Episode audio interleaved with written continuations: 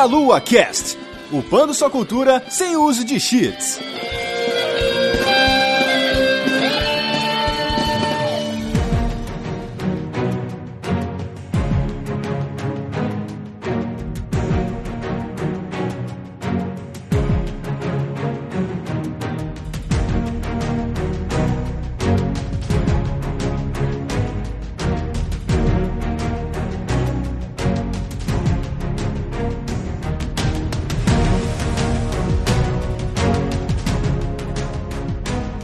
Saudações, queridos ouvintes. Está começando mais um Meia Cash. Eu sou o Matheus dos Santos. Estou aqui hoje com o Rodolfo Cunha. E aí, galera? Vamos descer na escola hoje, hein? Eu gosto da treta. É. E aqui com o meu brother também, do Squad, né? Fala aí, Vinícius Cabral. Fala aí, fala aí. Quero descer em postinho, na verdade. e também, trazendo mais uma vez aqui uma galera do Nautilus. Dessa vez, estamos aí com o Lucas. E aí, gente, tudo bom? O meu ponto de descida, na verdade, é pecado no mapa novo, que também é tiro, porrada e bomba, né? Cassino, né? Cassino, pecado. Cassino, nossa. Buena fortuna, buena fortuna. Muita treta ali. Bom demais. Isso aí, galera. Então hoje a gente vai falar nada mais do que PUBG, Player no Battlegrounds, que é a febre já, um sucesso fenômeno absoluto, não tem que falar desse jogo. Reunimos essa galera legal aí para poder jogar. A gente começar a falar sobre PUBG, Lucas, fala um pouco sobre o Nautilus aí, cara, o que, que você faz na internet. O Ricardo já teve aqui também, o Bruno, agora você tá chegando aí, então seja bem-vindo. E aí, gente, então, o Nautilus, ele é basicamente um canal de YouTube, onde a gente faz, são três quadros, que são análises, ah, o Janela Indie, que a gente mostra um jogo indie toda semana, e o Falando Sério, que são vídeos ensaio, onde a gente mostra aspectos mais, de certa forma, a gente se aprofunda em algum aspecto de design, de filosofia que algum jogo segue. E eu sou um dos sócios, sócio fundadores do canal, tá? No caso, que os três principais somos eu, o Bruno e o Ricardo. Criei o Janela Indie, eu acho que é isso. eu acho que o pessoal já tem uma ideia que, já que já veio o Bruno e já vieram o Ricardo, que os dois já vieram, acho que o pessoal já deve ter uma ideia de mais ou menos o que é o Nautilus. Mas se não sabem, dê uma olhadinha, é bem legal, hein? É isso aí, gente. Entrem lá, porque é um dos melhores canais aí do YouTube brasileiro, conteúdo foda. Valeu. E já fica também o convite, né, pra se você não quer ouvir os outros programas que a gente teve com o Nautilus, lá atrás teve com o Ricardo sobre Horizon, Zero Dawn, e com o Bruno, mais recente, falou de Cuphead também, que foi um programa bem legal. E, Cabral, fala aí um pouquinho onde é que o pessoal te acha na internet aí, cara. Ah, acho que o pessoal não vai me achar não, cara, porque eu sou meio meio unknown, tá ligado? Sou meio player unknown aí na, na jogada. Eu, às vezes eu vou fazer, vou, vou ver se eu consigo fazer umas lives na, quando tiver de férias, porque às vezes não dá tempo, porque como a gente trabalha bastante aí, é, é às vezes complicado de, de jogar e fazer conteúdo, é, é muito difícil. Aí a gente tem que escolher uma, um hobby, né? O hobby eu vou ficar jogando mesmo e quando der um tempinho eu, eu dou um up nessa área. Vai estar todos os links aí na descrição. De a gente continuar falando sobre Player Battlegrounds, vamos para nossa sessão de recados.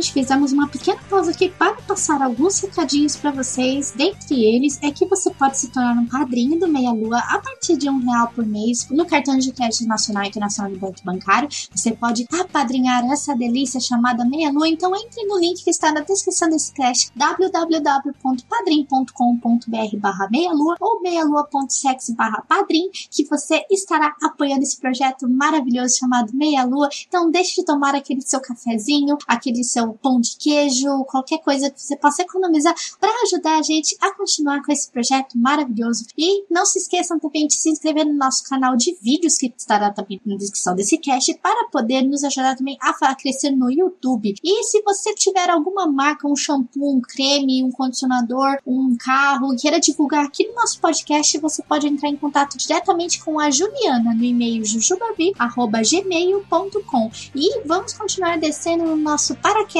e continuar falando de Player Now Underground e nos vemos na leitura de comentários. Então,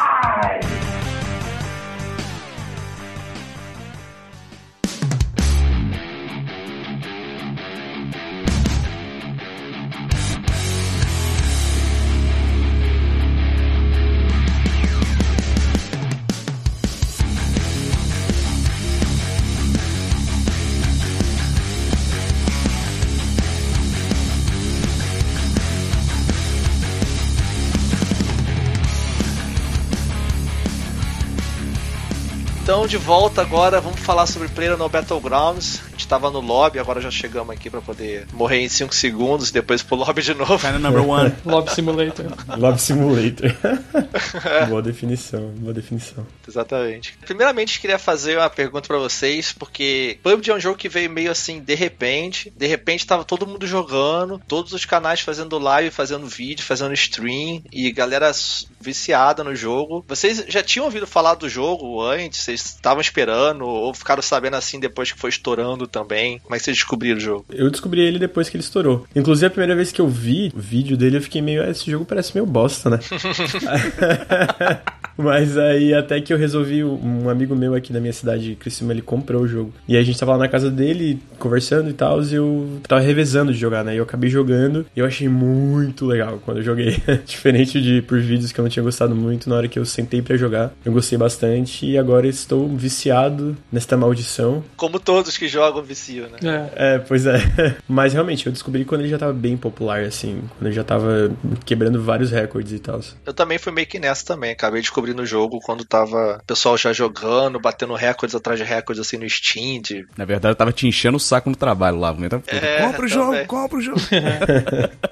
Galera jogando o trabalho direto, assim, cara. De entrar do Discord, às vezes tá, sei lá, dois times. né? É verdade. O pessoal fazendo fila espera pra poder jogar quase. Sim. Eu descobri de uma forma meio estranha. Eu, eu tava jogando o H1Z1, aí eu falei, pô, cara, eu não gosto muito desse jogo não, cara. Não sei porquê, cara. Tem alguma coisa boa nele, mas eu não curto muito. E aí do nada eu vi um anúncio do Greener lá, do, ah, estamos desenvolvendo um jogo, isso acho que foi em 2016 ali, mais ou menos. Aí eu falei, cara, o que, que é isso que eles estão fazendo? Ah, vamos fazer um Battle Royale e tal. Beleza. Aí quando chegou em novembro ali, mais ou menos, de 2016, eu mandei um e-mail pros caras lá, pô, me dá uma key, pelo amor de Deus, eu quero, eu quero testar esse jogo, porque eu achei o conceito muito bom e tal. Aí em janeiro eles me mandaram uma, uma key do Alpha. Aí eu testei o jogo, cara, era bem primário o jogo, tinha horários pra você jogar. Ah, você só pode jogar às 22 horas no servidor americano, ou então 3 horas da manhã no, no servidor europeu. A Wii era toda ruim, lag pra caramba, mas mesmo assim, cara, o jogo era absurdo, cara. Eu, eu não parava de jogar, eu queria que todo mundo jogasse comigo, e eu jogando solo, não conhecendo ninguém. Foi assim, cara, e foi desde janeiro de 2017 até agora, cara, jogando direto. O cara foi beta tester dos developers lá da parada.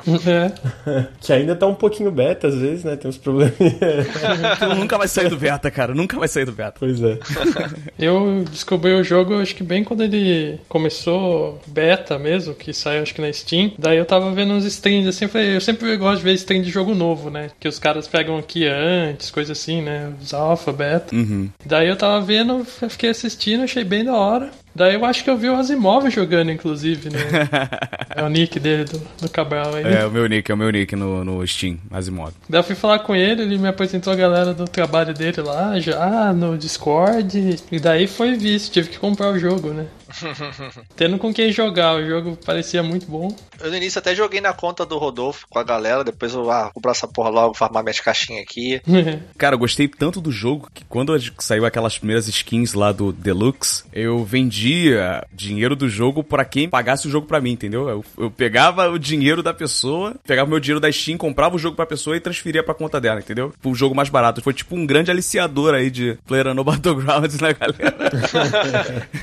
O jogo foi realmente nessa no boca a boca, se você parar pra ver, porque o jogo não tem nenhuma grande publisher assim por trás, né? Ninguém divulgando o jogo, e foi no boca a boca mesmo. A galera, putz, esse jogo é bom, joga aí. Aí o, o pessoal foi jogando, jogando, falando pro amigo, igual a gente falou aqui, né? Foi um amigo falando pro outro. Pô, isso é muito lindo, cara. Sim, chegou a esse ponto e um streamer famoso jogou, e daí mais streamers jogaram, mais pessoas, e daí explodiu a parada, aconteceu, sabe? Se aconteceu isso foi porque realmente é uma coisa muito original. Diga o que quiser, você pode concordar ou não, mas é uma ideia original. É um jogo de tiro, no final das contas, igual qualquer outro. É, mas ele tem coisas ali únicas que diferem ele de outros jogos, né? E entre esse principal motivo é o Battle Royale, né, cara? Baseado naquele filme lá do mangá, né? Um filme japonês. É os Jogos Vorazes Raiz, né? É os Jogos Vorazes Raiz.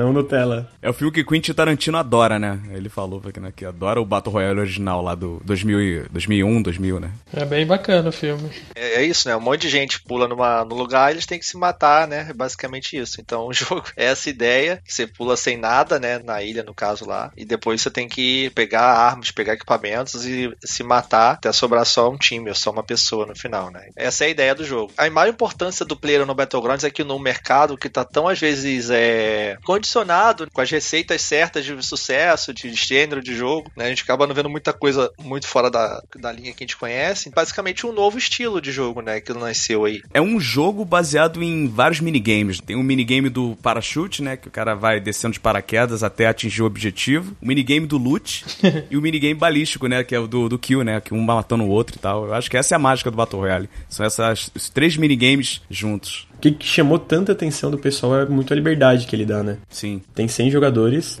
contando contigo, e tu tem esse conjunto de regras e ele se vira. Tu tem que sobreviver. Fim. Tu quer pegar um carro e ficar dando ronda a partida inteira pra ver se tu sobrevive? Pode fazer isso. Tu quer se esconder em um lugar e ficar só se escondendo em vários lugares até tentar chegar no final sem matar ninguém quase? Pode fazer isso. Tu quer pegar arma e sair metendo bala em todo mundo bem louco? Faz o que tu quiser. O objetivo é sobreviver. E eu acho que isso acaba atraindo muita gente, porque é meio que um playground, assim. Não é um playground, cara, é um battleground.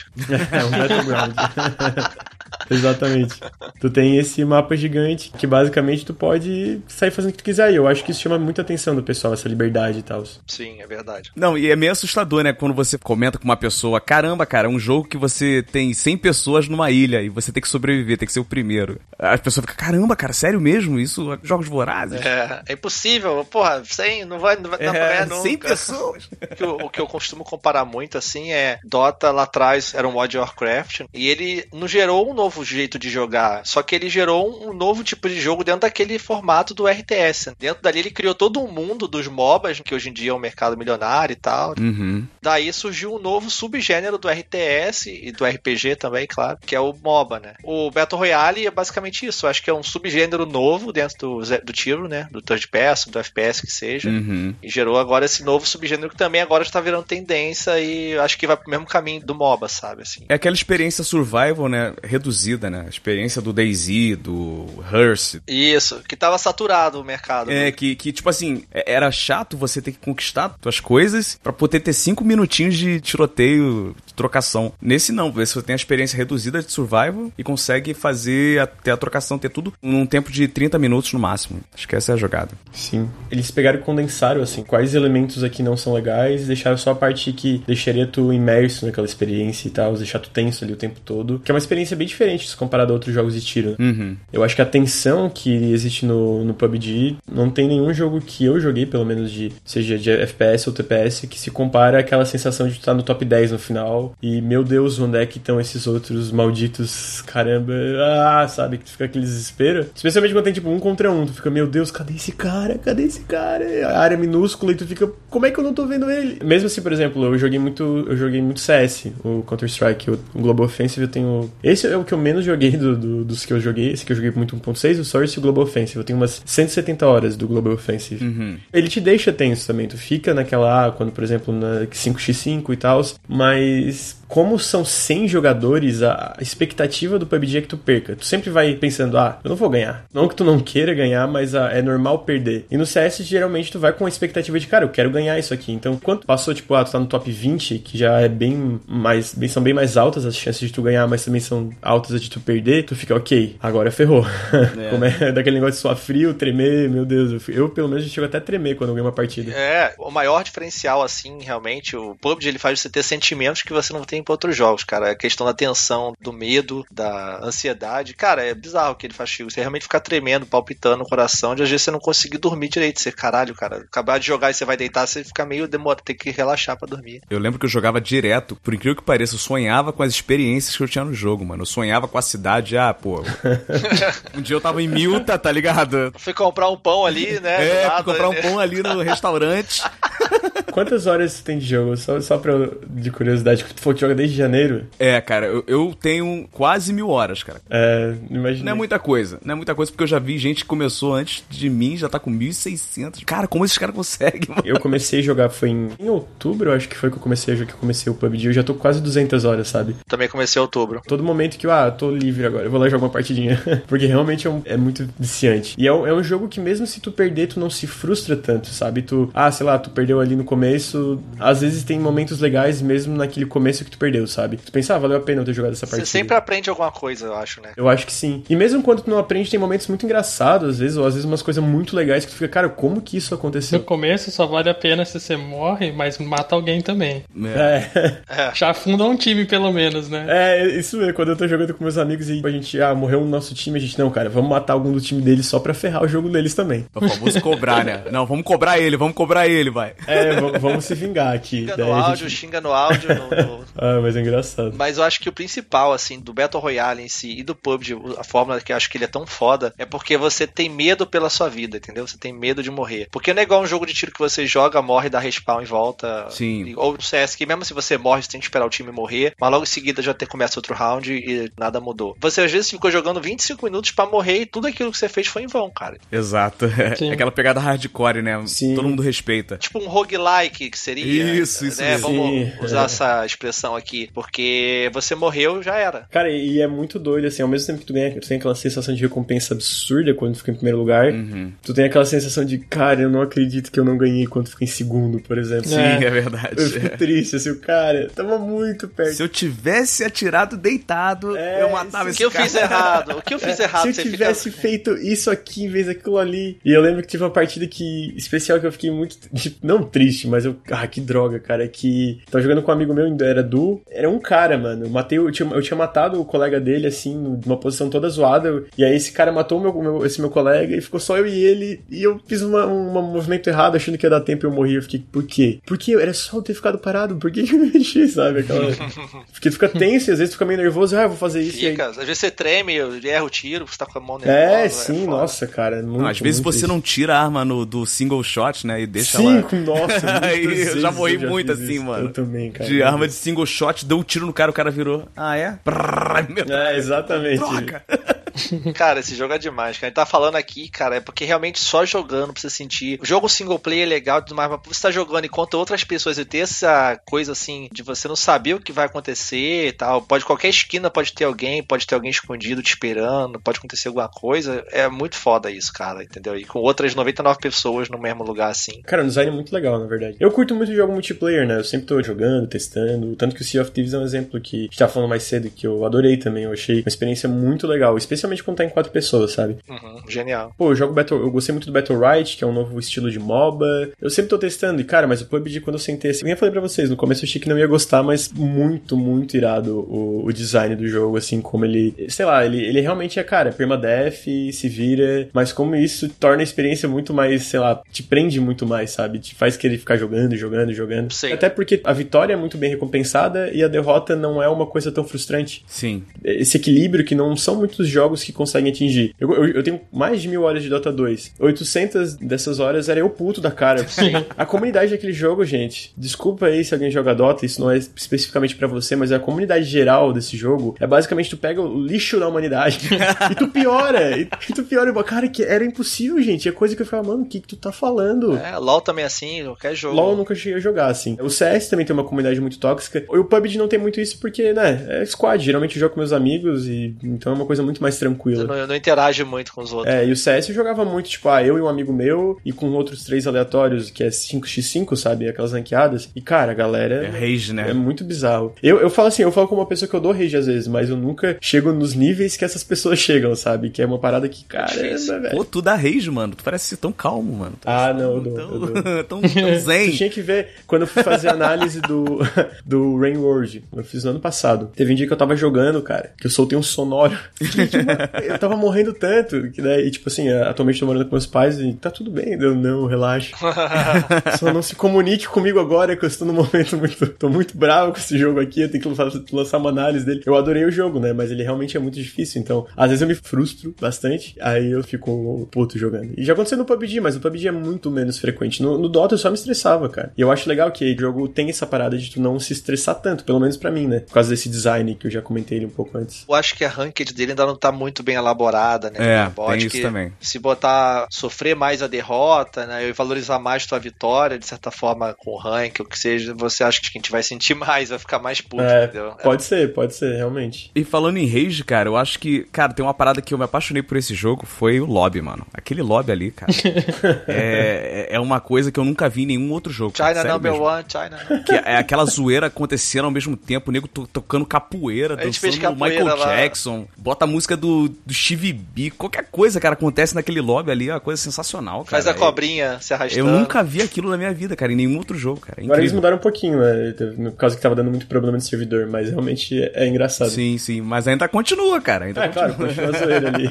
É, é porque assim, você pode abrir o áudio e falar com as pessoas em volta de você, entendeu? Você pode até falar com o teu inimigo, e no lobby, como tá todo mundo parado ali, esperando a partida encher pro servidor começar, aí fica um falando com o outro, falando merda, né? É interessante a gente falar disso que eu não acho que acontece com a maioria das pessoas, mas se tu tá jogando com o mic- o mic aberto e, por exemplo, tá com a tua equipe, e aí tu fala pro teu amigo, ah, tem um cara em tal lugar. Se tem alguém perto, algum inimigo perto, ele pode escutar tu falando e descobrir onde tu tá por isso, se tu tá com o mic aberto, né? Sim. A maioria das pessoas, obviamente, joga usando Discord, esse tipo de coisa, então eu acho isso difícil acontecer. Nunca aconteceu comigo, tá? De eu achar alguém pelo mic e tal. Mas eu acho que quando acontece é, é engraçado. Teve uma vez que eu tava jogando squad, aí a gente tava tudo em. Cara, tava, era tipo um comboio, tá? Tava todo mundo em um carro diferente. E tava tendo um tiroteio na praia. E aí a área tava fechando lá, daí a gente foi pra praia pra pegar um barco pra ir pra base militar. Só que nisso, cara, tinha uns oito trocando tiro lá. E a gente chegou de carro atropelando todo mundo, cara. A gente matou os oito que estavam se matando lá. Não, não foi tudo a gente que matou, mas no fim só a gente tava vivo. Cara, tinha um lugar que tinha um corpo, um bolo de cinco pessoas mortas, assim.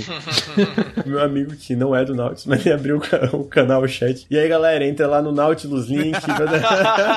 foi aí eu comecei muito. Já vazio, dar aquela né? trolladinha, acho engraçado. Muito bom. O que eu acho que é o mais incrível no jogo, é uma coisa que eu, eu falo muito aqui no, no, no Melocast, é que é a narrativa emergente, entendeu? É o que acontece no Zelda, o Breath of the Wild, que acontece em outros jogos também, o Battlefield acontece muito isso, que é- aconteceu uma coisa que não estava scriptada, ainda mais no PUBG, que é com outros players, que gera uma experiência muito única. E caralho, essa experiência foi só minha, sabe? Uhum. Nenhuma partida é igual a outra, justamente por causa disso. Vai fechar em lugares diferentes a área, você vai estar com inimigos diferentes, em situações diferentes, né? Em posições diferentes, com armas diferentes, então nunca vai ser uma partida igual a outra, cara. Isso que é o mais foda do jogo, porque vicia tanto, eu acho também. Eu tô fazendo esse vídeo que eu falei pra vocês do, do PUBG, né? Eu acho que esse jogo consegue fazer uma parada muito massa que ele cria uma set piece um jogo multiplayer, que basicamente, ah, imagina, eu vou, eu vou dar um exemplo bem básico, assim, daquela cena do trem do Uncharted 2, aquela cena de ação que tem um helicóptero, papapá, e, e tem momentos que tu tá jogando esse jogo que tu se sente em uma cena de algum filme de ação, mesmo sendo um jogo multiplayer, que obviamente não tem o mesmo cuidado e qualidade visual, mas que acontece umas coisas muito doidas, cara. Teve um dia que eu tava jogando com dois amigos meus e a gente queria subir um prédio, era no mapa novo, que eu nunca lembro o nome dos mapas. Miramar, Miramar. Isso, obrigado, Miramar. Beira-mar, beira-mar, Fernando, beira-mar. Miramar. que aí era, era em pecado. É o maior prédio de pecado. E a gente tava em três. A gente falou, cara, vamos fazer assim, ó, pra gente, pra não dar merda, um sobe na frente e aí um fica no meio, cobrindo o que tá na frente e um fica atrás. Então imagina aquela cena scriptada de Call of Duty, onde tem aquela esquadrão e cada um tá olhando pra um lado, os NPCs. Só que isso aconteceu de forma natural dentro do jogo multiplayer, sabe? Cada um tava fazendo isso mesmo de uma forma bem tática mesmo. É muito doido, cara. O design, essa parada de liberdade, dificuldade e de permadeath, ele cria situações que acabam parecendo set pieces. E eu acho isso fantástico. Eu acho que nenhum jogo multiplayer que eu joguei até hoje faz isso, sabe? Já, mano, vamos, vamos atravessar aqui a praia pra base militar nadando, pra, pra ninguém ver a gente. Obviamente não tem aquela parada tão cinematográfica, mas eu acho que a tensão é muito maior do que quando acontece no Call of Duty, onde tu tá atravessando algum rio, alguma coisa, sabe? Eu acho isso fantástico, mano. Eu acho muito É, legal. genial. Eu sentia isso com Battlefield, por isso que eu preferia Battlefield a Call of Duty, porque é uma coisa mais assim, orgânica, como acontecia. E, só que mesmo assim, no final das contas, ele é muito aquilo, fazer frag e tal, né? Matar o outro ali, enfim. É, e killstreaks. No Battlefield não tem esse tipo de recompensas artificiais no meio da partida? Tem, você faz, é, cura o cara, ganha ponto, você dá, conquista a bandeira, ganha ponto, você ganha ponto pra tudo que você faz, basicamente. É, sempre te mostra. Eu acho que isso tira um pouco da parada orgânica, da parada de ser uma, uma cena, digamos. E, e- e realmente no PUBG o único objetivo, a única recompensa é sobreviver. E eu acho que isso aumenta essa sensação de, não só de tensão, como também em alguns momentos parece que, cara, isso aqui pareceu que eu tava no meio de uma cena muito doida, sabe? Nossa, eu acho que em jogo de multiplayer, eu acho que nenhum faz isso assim pra mim. É, E muito eu, foda. Eu jogo vários, assim, eu acho muito legal. Deixa eu perguntar pra vocês uma parada. Vocês acham que é preciso um tutorial pra esse jogo? Ou você acha que o player tem que aprender com as experiências que ele adquiriu durante o tempo do jogo? Porque eu sempre tenho essa pergunta, sempre faço pra mim. Eu falo, é muito legal ter aprendido essa mecânica. Por exemplo, ontem mesmo, cara, eu tenho 800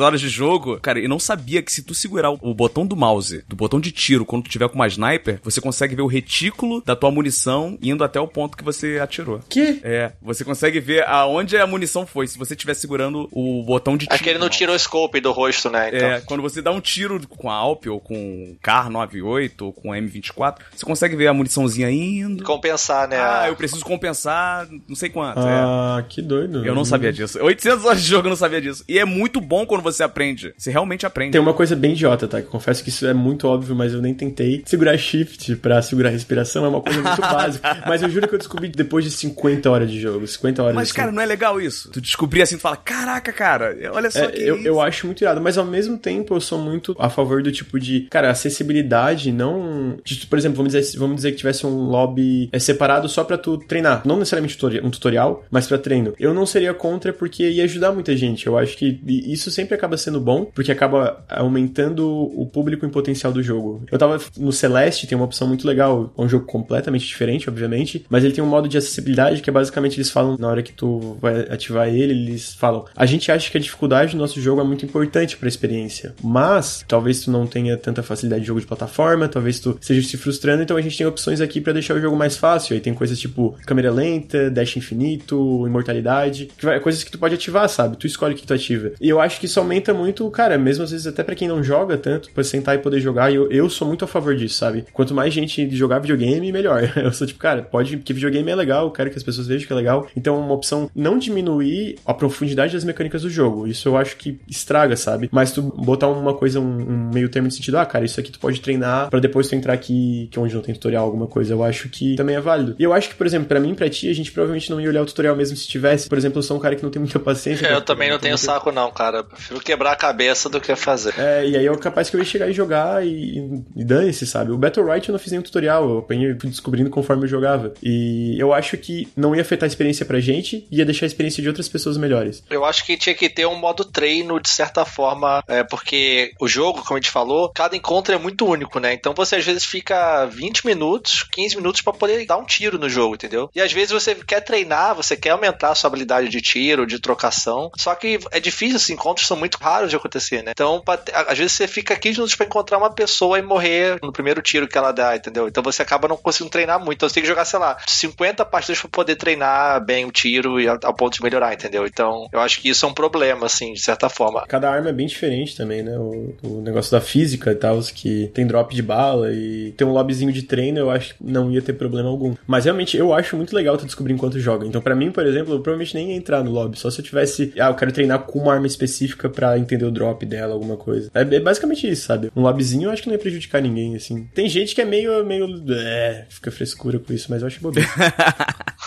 Eu não sei se vocês entendem, porque tem gente que realmente se sente ofendida às vezes quando tu bota ah, um modo acessível pro jogo. Ah, meu Deus, não é gamer de verdade. Eu fico. Não, é não, não. Tem que, ter que ter acessibilidade sim, cara. Eu vi também, tem o grupo de PUBG lá no Facebook lá, né? Então, às vezes eu vejo o pessoal passando, putz, minha primeira vitória, tenho 100 horas de jogo, isso é normal? E a galera comentando assim, e o pessoal, não, isso é normal, pô. É, pô, demorei 60 horas pra ter minha primeira vitória, demorei 120 horas. Então é um negócio que realmente, cara, quando você vence ou quando você consegue chegar até esse ponto, sabe, de você ter aprendido, ter se fudido muito, ter quebrado a cabeça, aí você conseguir realmente chegar e fazer tudo direitinho, uma partida perfeita. Tem um pouco de sorte em alguns momentos, você pode acabar dando sorte, né, em algum momento, e acabar ganhando. Mas quando você faz tudo perfeitinho ali e consegue ganhar, cara, é muito legal, sabe? Só que é um jogo que você tem que se dedicar pra caralho. Apesar de tudo, você tem que se dedicar. Até o Brandon, né, que é o Player Unknown, fala que o jogo dele é, é muito difícil e que ele quase nunca ganha. Ele raramente ganha e quando ganha, ganha carregado, entendeu? cara, o dev do jogo acha o jogo difícil pra caramba, entendeu? Eu não sei se vocês já viram, tem uma entrevista com ele pelo NoClip. É, eu vi, cara. É, o, cara o, cara o cara é sensacional, né? Não, é muito, cara. O cara é muito, muito de boa, assim, tranquilão. Meu amigo pessoal. É, teu parceiro aí. E ele fala sobre esse negócio que tu falou de dedicar. Ele fala, cara, eu quero que meu jogo tenha uma curva de aprendizado. Eu quero que tu entre e tu não saiba e tu vá aprendendo e tu sinta essa sensação, tipo, de ah, eu tô aprendendo, eu tô ficando melhor. Tanto que eh, tem essa. A origem, né? Ele, ele começou com mods e tal, e realmente ele gosta dessa parada de dificuldade, simulação, e tu tem que aprender, tu tem que entender o drop drop do tiro e tem que entender quais que são os, melhor, os melhores acoplamentos para as armas. Então é uma parada intencional que eu acho que às vezes as pessoas têm uma, uma, uma ideia meio de é, profundidade e afasta acessibilidade. Eu não acho, cara, porque eu, eu não acho que o consumidor que vai jogar, vai comprar o jogo, não vai entender. Então é uma parada que no final, quando a pessoa compra e ela vai sofrer, vai se frustrar no começo, por exemplo, mas no final ela vai continuar jogando, se ela gostar da experiência, obviamente, vai acabar tendo uma sensação de recompensa ainda maior por chegar naquele ponto, como tu falou, de cara, eu finalmente ganhei. Eu demorei muito para ganhar minha primeira partida solo, assim. Eu, eu acho que. Não, solo, quando você ganha solo é muito foda. É, é muito. E assim, a squad eu acho que eu ganhei com umas 20, 30 horas, mas eu fui carregado, sabe? Então não senti que fui eu que cheguei até aqui. Aí quando eu fiz a solo, eu fiquei, caramba, tremendo, assim, sabe? Aquele, consegui, oh, ganhei. Fui melhor que 99 pessoas. Não é necessariamente isso, mas tu ganhou de 99 pessoas. E cara, isso é muito doido. Fiquei em primeiro. Uhum. Cara, eu lembro que até a gente fez um cast sobre melhores momentos, assim, de jogos e eu falei, cara, a vitória de PUBG é uma parada que é muito única na vida de cada um. A primeira vitória, sabe, solo sim, do PUBG. Mano, sim, é muito, muito foda, cara.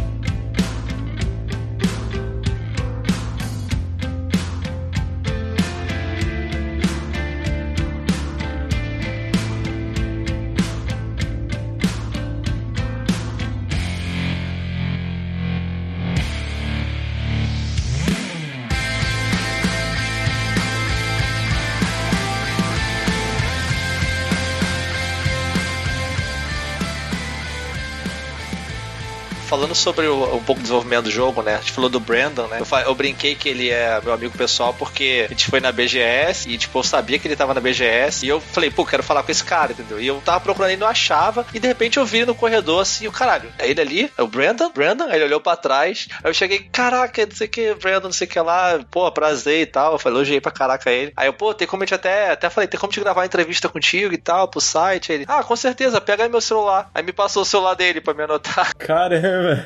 Muito massa, massa cara. O cara é muito gente boa. Eu falei pra tu comprar uma pinga pra ele, que ele é mineiro, né? Ele, ele é mineiro não, ele morou em Minas por um tempão, né? Da de lá do interior. Ele falou comigo no Discord antes, quando, na época que o jogo dele tava em, em, em alfa, né? Ele é super acessível, assim. Eu cheguei no Discord e aí, cara, tudo bem? Como é que tá? Assim, saindo de pernoite, cheguei em casa de madrugada, assim. Ele, não, tudo bem, cara. E aí, como é que você tá? Não sei o que. Eu falei, pô, batendo papo comigo, cara, assim, 5 horas da manhã, cara. E falando, não, eu, eu falo em português também, cara. Não precisa ficar escrevendo em inglês comigo, não.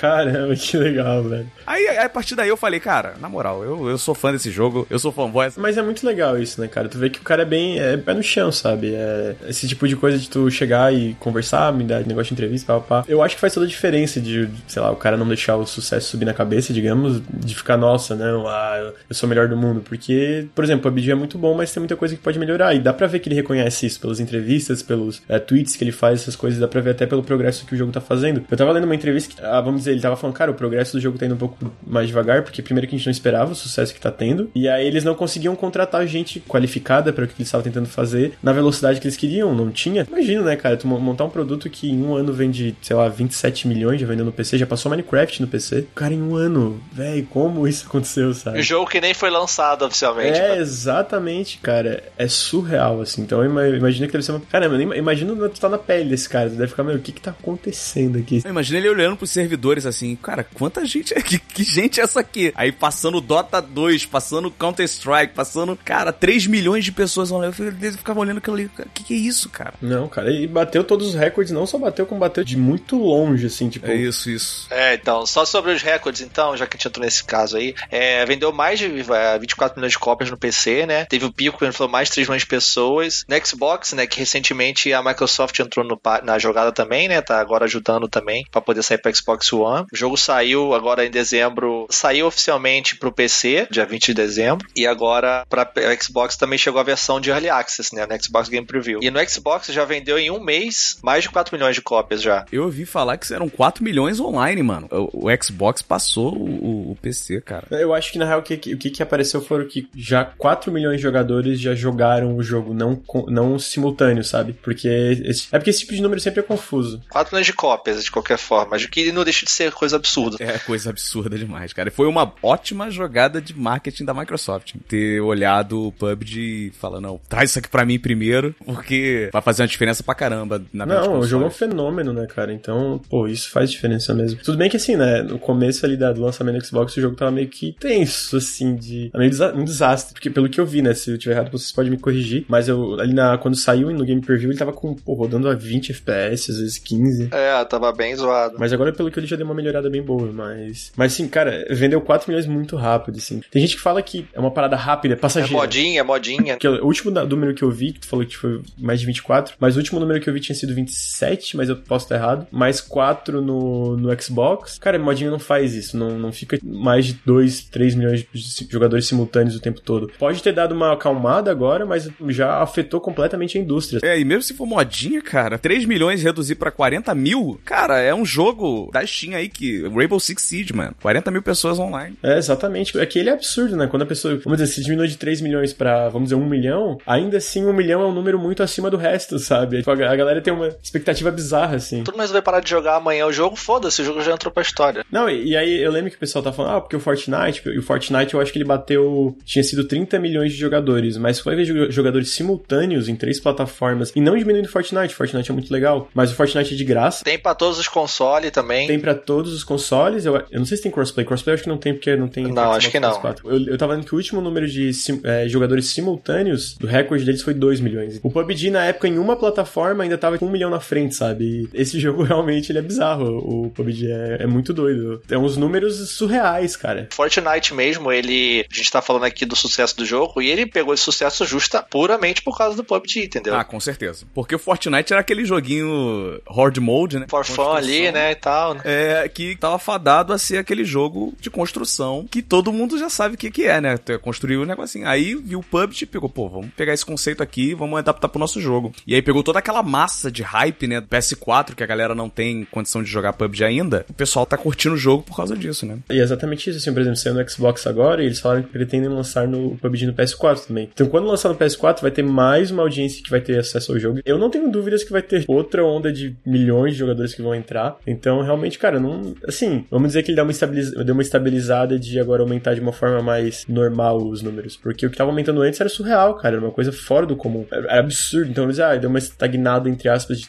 continuou vendendo, que continua vendendo, sempre tá no top seller no Steam, mas de uma forma mais normal. Isso não é ruim de forma alguma, pelo menos para mim. Então, analisando esse fenômeno, tu acha que existia alguma bolha de, de interesse que os jogos não estavam preenchendo? É novidade, né, cara? Você queria uma coisa nova. Você vê uma coisa nova que te dá uma experiência diferente, cara, o pessoal abraçou, entendeu? É que eu, eu, eu acho que é aquela coisa de um consumidor nunca sabe o que ele quer. É no sentido de, sei lá, vai sair um, um produto no mercado que ninguém imaginava que ia explodir e vender tanto, mas que no fim vende muito, porque realmente ninguém sabia que queria aquilo. E no fim a galera viu que, cara, na real a gente queria isso e vendeu muito, e teve streamer e tal, tal, tal. Eu acho que isso é uma coisa que acontece muito, não só na indústria de jogos, em várias indústrias. Então o PUBG foi um exemplo muito claro disso. Eu acho que o Minecraft lá atrás era, foi isso também. Cara, ninguém sabia que queria o Minecraft. É o Dota, né, que eu falei também, o Dota é, lá. O Dota, com certeza o Dota é outro exemplo muito bom disso. A galera às vezes não sabe, lança uma parada e, cara, vende muito, assim. E até tu pega uma parada um, de um lado mais conservador disso, assim, que não é absurdo, mas, ah, tu vê um sucesso como o Nier, o Nier Automata. É um produto muito mais de nicho, assim, do que um PUBG. Que o PUBG, querendo ou não, mesmo antes de lançar, tu via que tinha um potencial de vender bastante, porque o HZ1 vende bastante. E tem o fator social, né? Eu acho que o fator social é muito importante, porque você joga em grupo, então você tem uma experiência em conjunto. As memórias que eu tenho, as lembranças daquela partida que eu ganhei com aquele esquadrão não são minhas, eu compartilhei com meus amigos, entendeu? Tem muito isso e você acaba chamando mais amigos para jogar com você também, vai espalhando.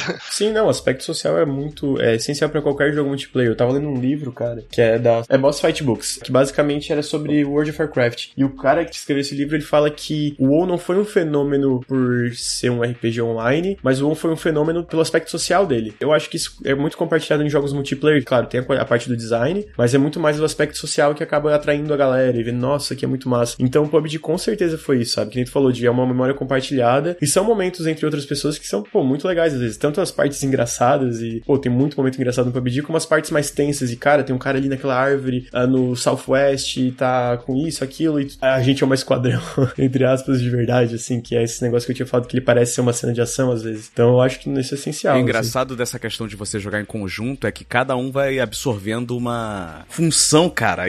Tem um cara que ele é mais líder. É muito estranho psicologicamente falando, cara. Tem um cara que é mais líder, tem um maluco que ele é mais baludo, tem um maluco que ele. Porra louca, sai roxando. é, é, tem um maluco que é zelotinho, que vai querer ficar 10 horas luteando, entendeu? E é muito maneiro. São várias mecânicas individuais e secretas do jogo que eu acho que faz o jogo ficar cada vez mais interessante a longo prazo. É como se fosse um meta que ainda tá sendo desenvolvido ainda pelas pessoas. Acho muito maneiro. Ah, só só uma- um, um parênteses rapidinho, tu falou do método desenvolvido pelas pessoas, eu lembrei do, do caso da panela, que foi, na real, eu esqueceram ligado, né, o, a colisão da panela, e aí todo mundo ficou, meu Deus, a panela, a panela, e aí os, os desenvolvedores acabaram decidindo, ah, vamos deixar agora. Cara, a panela já salvou a minha vida, tá? Eu vou dizer que ela já salvou a minha vida Não, de várias todos vezes. nós, de todos nós. Panela na bunda, cara. A gente, pô.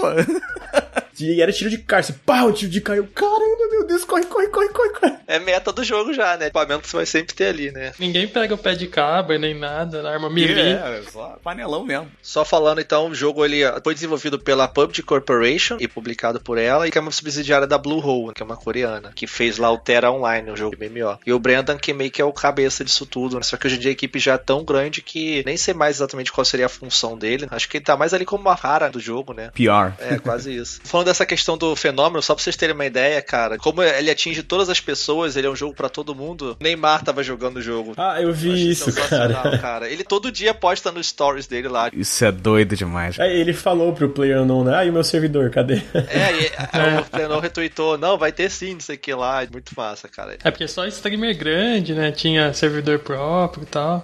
Pra fazer aquelas personalizadas. Cara, imagina um Neymar, o cara tem, sei lá, 35 milhões de seguidores lá, puta ferramenta, propaganda, o cara faz isso de graça pra você, assim. Quanto que você acha que no Café Pilão ele fez, de vez em quando ele bota foto? É, exato. Quanto que não pagaram pra ele botar aquela foto no Instagram dele, imagina? E o cara faz isso de graça pra você, sabe, pro teu jogo. Sim, é uma divulgação muito boa. Cara, e você estava falando de servidor privado, essas coisas. Naquela entrevista do NoClip eu achei muito legal. Desse objetivo que ele tem de liberar os servidores do jogo, tipo servidores customizados, sabe? Pra criarem mods dentro do PUBG. Que ele fala muito, cara, muita coisa nasce de mod. Realmente, temos vários exemplos aí. Se eu não tô enganado, CS veio de mod, teve muita Sim, coisa que veio de mod. Veio de mod.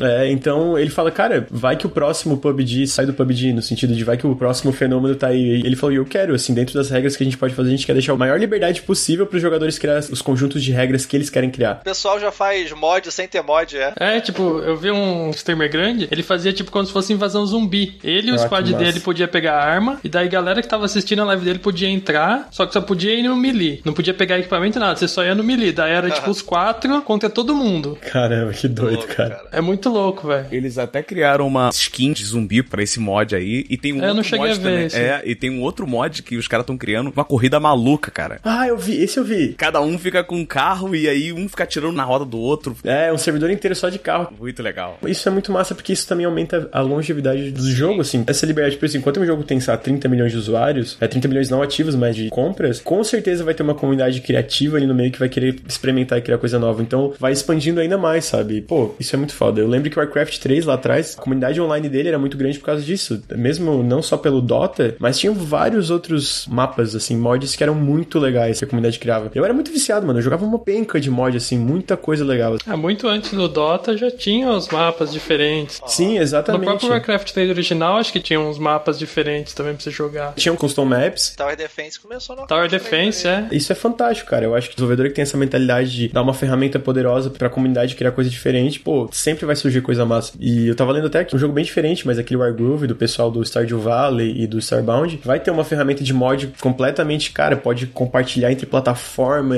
e crossplay. E, cara, isso é muito foda. Eu acho muito massa, sabe? Sim, tem que ter liberdade mesmo, assim, pra criarem. Uhum. É que não adianta limitar, né, cara? Eu até fiquei um pouco decepcionado com StarCraft 2, porque a ferramenta de customização é muito poderosa, mas a curadoria é muito limitada, cara. Eles censuram tudo, apagam o mapa, não pode isso, não pode aquilo. Sim. E aí tu vê que a comunidade do StarCraft 2 é mais fraca que do StarCraft 1 e até do Warcraft 3. Tenho quase certeza, mas pelo que eu li e tal. Eu acho que isso até é um pouco uma consequência disso. É, tem que deixar a galera se soltar mesmo. É, quanto mais solto, melhor, cara. Quanto mais liberdade tu dá num jogo, mais probabilidade de sucesso ele tem. Então, falando um pouco sobre o que é o jogo, a gente falou muito do que ele te causa, o que ele faz, mas muita gente não entende o que é PUBG. Justamente ainda sobre essa questão dele ter sido um fenômeno, ele foi indicado para o Game of the Year, The Game Awards lá. E muita gente ficou indignada de ver um jogo de diversificado ali, o PUBG junto com Zelda e Mario, sabe? Outros clássicos, dinossauros aí da indústria do jogo. Muita gente não entende, só quem joga realmente sabe dizer, eu acho, a importância do jogo. Quem realmente vê essas coisas de cenário online realmente tem essa noção. Uhum. Mas o que é o jogo em si, cara, que a gente não entende o que é isso. Ele é um jogo totalmente online, que você tem que jogar o Battle Royale, e a grande lance dele é o lance da área, que vai fechando, te obrigando com aquele gás, chamam de gás, de choque, cada um fala com uma coisa. Vai fechando e você tem tempo para fugir para aqueles círculos menores, então cada hora fecha num lugar diferente, então nunca uma partida igual a outra, aquilo que eu falei lá atrás. Até o momento tá no círculo minúsculo e só sobraram poucas pessoas e você tem que se matar até sobrar só um. Uhum. A não ser que você esteja em time e te pergunta, ah, mas se tiver em time, um tem que matar o outro, tipo jogos vorazes, né, que o pessoal pega de exemplo. E na verdade não, depois o time que sobrar vence. No Uhum. caminho pode ser que alguém morra, mas quando você tá em dupla ou em esquadrão com até quatro pessoas, você pode reviver o teu amigo, que ele fica no chão ali um tempinho tomando dano, tipo um Gears of War da vida, assim, né, um jogo desses que a gente tá acostumado com. Revive Uhum. o teu amigo e dá pra continuar. A Sim. não ser que ele morra depois estiver arriado e depois acabou de vez.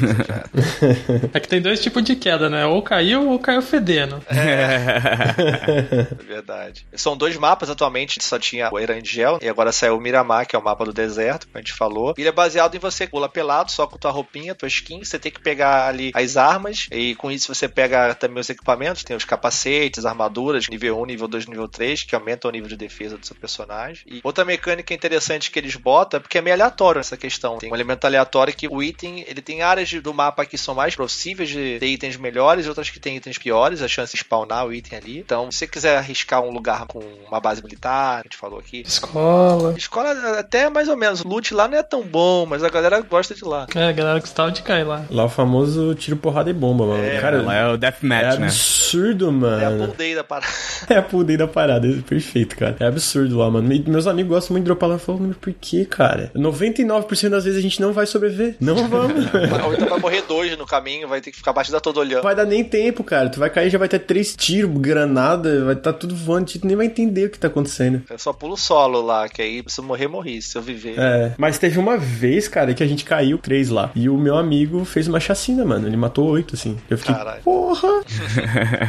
Fucking Rambo aqui, velho. Saiu matando geral e todo mundo ficou vivo da nossa squad. O resto da escola morreu. Aí sim. Mas foi a única, tá? Tipo assim, uma parada que eu acho maneiro mesmo do jogo é o RNG, porque ele faz com que um jogador casual se aproxime de um jogador hardcore, entendeu? Eu acho que o cara que joga tático, o cara que tem bala e etc, ele pode ficar na mão do RNG e um cara que, tipo assim, acabou de entrar no jogo e tem a noção básica de tiro, possa matar ele, entendeu?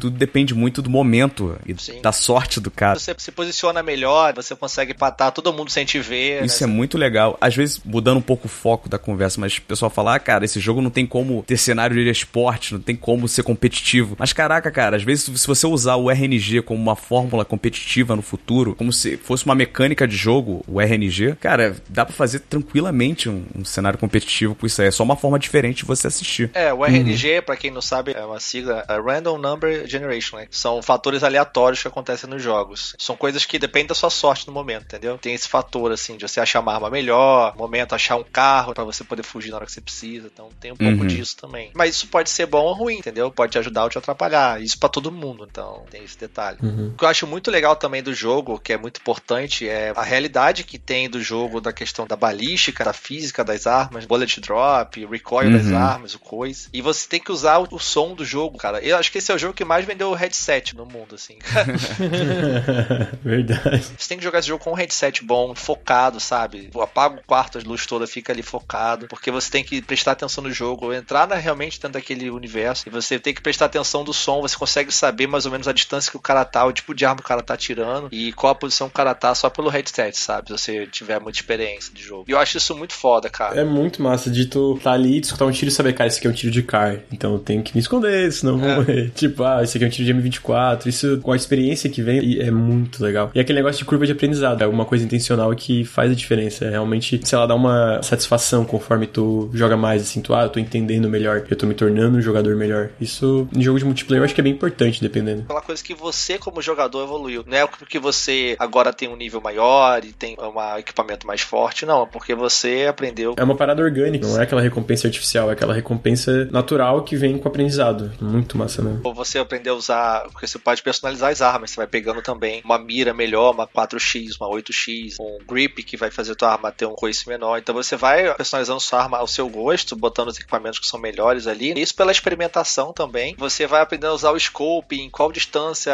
eu tenho que atirar. Ah, o inimigo tá 200 metros, então seria mais ou menos aquela distância ali que eu tenho que compensar o tiro pro tiro pegar nele. Então, cara, tem todo esse detalhe, assim. É muito foda mesmo você ver como funciona isso. Uhum. Tem também granadas, tem os itens de cura, então você tem que administrar também seu inventário com esses itens também, tem lição. São várias micromecânicas, tipo, até da questão das armas. Você falou do som, cada arma tem um padrão de som diferente. Ah, se você pegar uma Scarelli, ela é uma arma mais silenciosa a 300 metros. Se você pegar uma AK, ela é muito mais forte de áudio nos primeiros 100 metros. Depois disso, ela perde qualidade do áudio, fica mais silenciosa até que uma M16. É um negócio absurdo, assim, de mecânica que foi inserida no jogo, que eu acho que torna o jogo único e complexo. A pessoa fala que o jogo é simples, mas eu acho balisticamente um dos jogos mais complexos que eu já joguei. Sim, cara. Uhum. Isso é excelente mesmo, cara. Acho muito foda. E também tem a questão de você usar pulo também, tem o Varku, né? Você poder pular muro, escalar parede, pular de janelas. É uma coisa que adicionaram também com o tempo que ficou muito foda. Aí torna tudo ainda mais dinâmico essa parada, tipo, de. Aquele negócio que a gente falou um pouco de side piece, de tá ah, fugindo, tu pula de uma janela e corre pra outra, se esconde, o cara passa, tu deu um olé nele, matei ele pelas costas. Especialmente porque quando tu tá pulando, por exemplo, tu tá numa, no, no meio do quebra-pau ali, tu pula numa janela, tem um barulho, cara, tem alguém pulando em alguma janela aqui perto. Quebra a janela, né? E isso não que não tivesse antes, tu podia tirar alguma coisa, mas era mais chato. Eu não conseguia fazer aquele crouch jump lá, tá? Eu confesso. Era bem difícil, cara. Cara, não importa, eu de jeito nenhum consegui. É, foi uma mecânica temporária, eu acho que o cara colocou lá pra poder pular as coisas. É, pra poder pular e tal.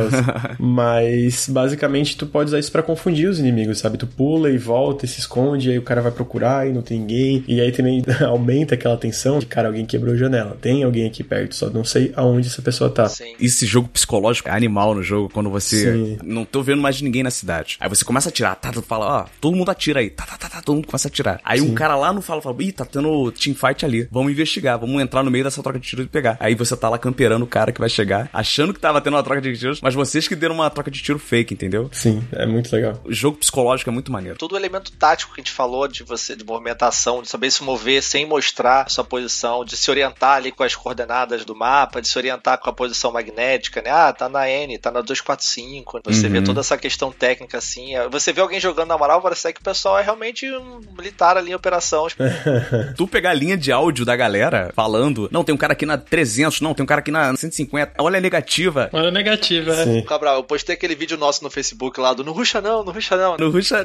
E a galera no trabalho, caraca, viu o vídeo de vocês lá, pessoal que nem joga. Pô, muito maneiro vocês jogando lá, toda uma fraseologia, né? Um jeito É. de falar, né? não sei o que, negativa, 245, não ruxa, não sei o que. É muito legal, cara. Esse negócio é também, tipo, é aquela parada de tu ver, às vezes, essas empresas grandes apresentando o jogo multiplayer em, em conferências, que é uma parada ensaiada, é claramente ensaiada. Dá até uma vergonha alheia, porque ninguém joga daquele jeito que eles estão jogando, mas o PUBG tu joga de fato daquele jeito, sabe? Sim, cara. E é muito doido, porque tu realmente tá lhe dando coordenada, fala, não, fica aqui, vai ali, né, pipi, papapó. Isso é muito legal. É muito, muito, muito legal, porque não é uma coisa forçada, é natural. Pra tu sobreviver, tu tem que fazer aquilo. Sim. Então, é aquele negócio que eu falei lá atrás, e é uma experiência completamente única, assim, na cena de jogos multiplayer, sabe? É muito irado. E a questão tática de você ter que fazer inteligência também. Você tá uma posição privilegiada que você tenha mais visão, para que você possa olhar os lugares certos, você ter a informação de onde o inimigo tá e ele não ter a sua informação para você poder surpreender ele, poder fazer uma rota que ele não te veja. Então, cara, é muito foda isso. Você tem inteligência do lugar, da posição dos inimigos também, para usar esse vantagem do seu time. Então tem todos esses fatores que, cara, é, é muito foda. O objetivo não é você matar o outro player, o objetivo é você sobreviver. Até porque quando você vê, às vezes, um player, não é bom você sair atirando. Se você não tem certeza que você vai matar aquele player. Às vezes você vai atirar no cara, você vai errar o tiro, ou então vai errar dois tiros que faltavam pra matar o cara, o cara vai virar, vai passar a inteligência pro squad dele e você vai ficar em E você vai denunciar essa posição por causa do barulho para outro time vir te matar por trás, por exemplo. Isso mesmo. Saiu um vídeo muito legal do Extra Credits, que eles falam sobre PUBG, eles falam como ele é um thriller online. E eu acho que é uma definição muito boa, ele realmente é um thriller, ele tem aquele negócio de atenção crescente, perigo que vai aumentando, então, tipo, ele realmente se assemelha a um thriller, sabe? Onde, tipo, não vem do terror, não vem de um serial killer tentando te matar, mas de todos esses elementos que a gente comentou, sobre a área fechando, O clímax vai chegando, né, até o final. né? é, até o final, os jogadores,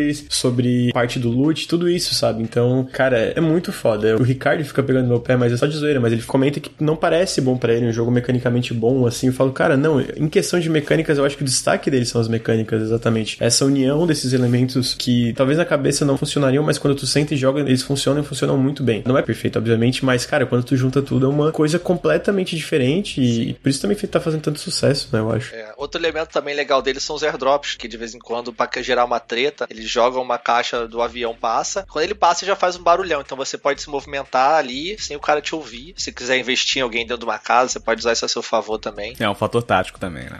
E ele tá com a caixa e essa caixa tá com os equipamentos fodas, assim, que você não acha no jogo. Então é tipo um risco e recompensa. Você vai lá, ou você pode ou simplesmente ficar vigiando o airdrop e tentar matar quem vai se aventurar lá e depois roubar o item dele. Ou você pode ir lá e sair correndo e pegar e sofrer o risco de ser morto. É tipo uma Dark Zone lá do The Division. É muito massa isso, cara. Deixa eu contar uma coisa engraçada que aconteceu hoje. Eu falei que eu joguei hoje. A caixa dropou em cima de uma daquelas. Não é torre, cara. É tipo umas casinhas de observação. E era impossível chegar ali. Eu, eu até postei no Twitter, Matheus. Depois dá uma olhada. A gente chama essas casinhas de Harry Potter. também chama. Eu não falei porque eu não tinha certeza se você chamava.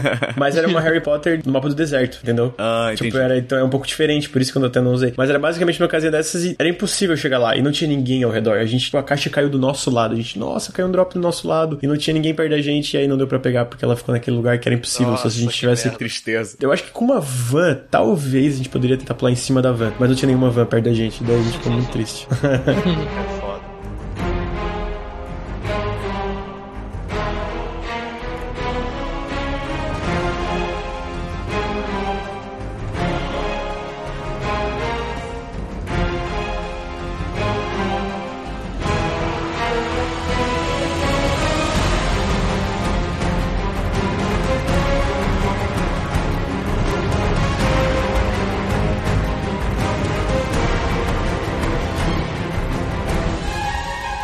Cara, então são todos esses elementos assim que juntos fazem a experiência ser foda. Tanto que o jogo ele teve muitos problemas é, de otimização, o jogo era um beta, mesmo sendo um jogo super pesado, a gente falou desse jogo vendeu fone pra caralho, mas ele também vendeu placa de vídeo pra caralho. É.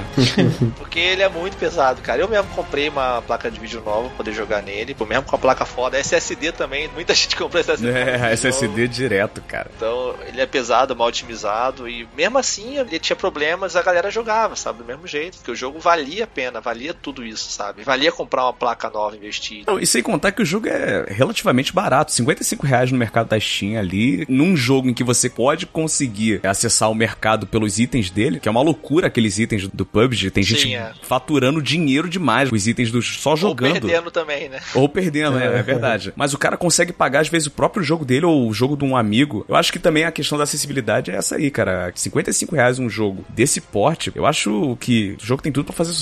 É, então, sobre essa questão das caixas também, a gente vai jogando, você não tem nenhuma recompensa, assim, quando você completa, você vence a partida, por exemplo. Nada assim. Você tem um leaderboard que agora tá sendo mais elaborado, mas você ganha pontos de acordo com você matou mais, sua posição, top 10, enfim. Você ganha pontos e esses pontos você vai comprando caixas, que são aleatórias. E dependendo da época que você compra, pode ter caixa especial também ou não. E essas caixas você abre, vem um item aleatório e loot box, como a gente conhece já. Só que aí você não precisa comprar com dinheiro. Agora que tem uma caixa nova que você precisa da chave, que você precisa pagar ali, tá 8 reais a chave, mais ou menos. Que você compra e abre alguma coisa lá dentro. Vem um item muito raro ou um item merda, que vai custar 10 centavos atualmente. tem esse lance, você consegue farmar a caixinha, vender a caixinha, conseguir um dinheiro. É, uma das primeiras caixinhas que eu abri, eu peguei, acho que era um coletinho, um- uma jaqueta, que valia uns 20 conto, tipo, só isso já bateu metade do preço do jogo por mim. Isso pra mim é fantástico, cara. Eu também, é uma outra parada que eu nunca tinha visto, é pessoas ganhando dinheiro com o jogo, cara. Você ganha dinheiro jogando. Isso é, é um negócio muito novo pra mim. Tem aquela parada que existe no chapéuzinho do TF, no CS também tem com a venda de equipamento, mas é realmente essa parada, eu lembro que tiveram dois amigos meus, um amigo meu, ele conseguiu uma jaqueta que foi meio rara, mano, ele vendeu por 150 reais, eu acho que foi a, a jaqueta. Foi tipo, pagou o jogo três vezes, sabe? Deu, cara, eu tô com um baita grana aqui no Steam agora. Aquelas capinhas lá. Gostei tanto do jogo que eu apostei. Eu falei, ah, cara, eu gostei muito desse jogo. Eu vou comprar a versão Deluxe. Na época que. No começão lá. Tanto que essas caixas que estão valendo aí 5 mil reais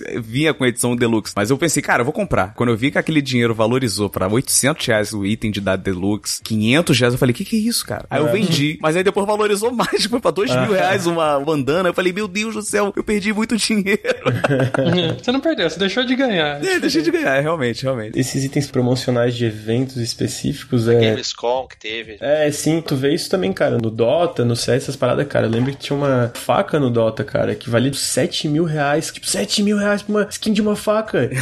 Eu acho até um pouco idiota. Eu, cara, são só uma skin. É, eu sei que tem aquela parada de exclusividade, mas, meu, 7 mil, sabe? 7 mil tu compra computador. Tipo um carro, cara. É muito doido mesmo, cara. Mas o mercado do Steam é mundial, então acho que deve ter aqueles riquinhos que gostam do. É, o cara tem dinheiro pra caralho, foda-se, né? Ah, é que é foda, mano. Esse negócio de loot box, eu não gosto. Mesmo no PUBG, que eles fazem um pouco diferente, que eles falam as chances que tu tem de ganhar as paradas, eles são um pouco mais transparentes. Mas tu vê, os itens mais raros é 0,01% É, de chance de ganhar. sim. E tem gente que tem esse né, negócio de eu preciso ganhar. Imagina o dinheiro que eles gastam com isso, sabe? É verdade, cara. Isso É um aquele problema. negócio das. Como é que falam? Eu não sei se em português é o mesmo termo que é baleias, né? Só que eu não sei se. Ah, é whales, baleias, baleias. Eu não sei se em português também é esse mesmo termo pro consumidor que gasta 1.500 dólares sozinho no jogo. Então, é uma parada que se assemelha um pouco a aposta, cassino, essas paradas que é ilegal em muitos lugares. Eu acho sacanagem, cara. Porque tem gente que não tem o psicológico pra, não, vou parar de fazer isso. Eu, eu acho até um pouco sacana. Tu vê que o Overwatch e o Destiny são um pouquinho mais sacana, que eles não falam as chances. E eu, se não me engano, eles até contrataram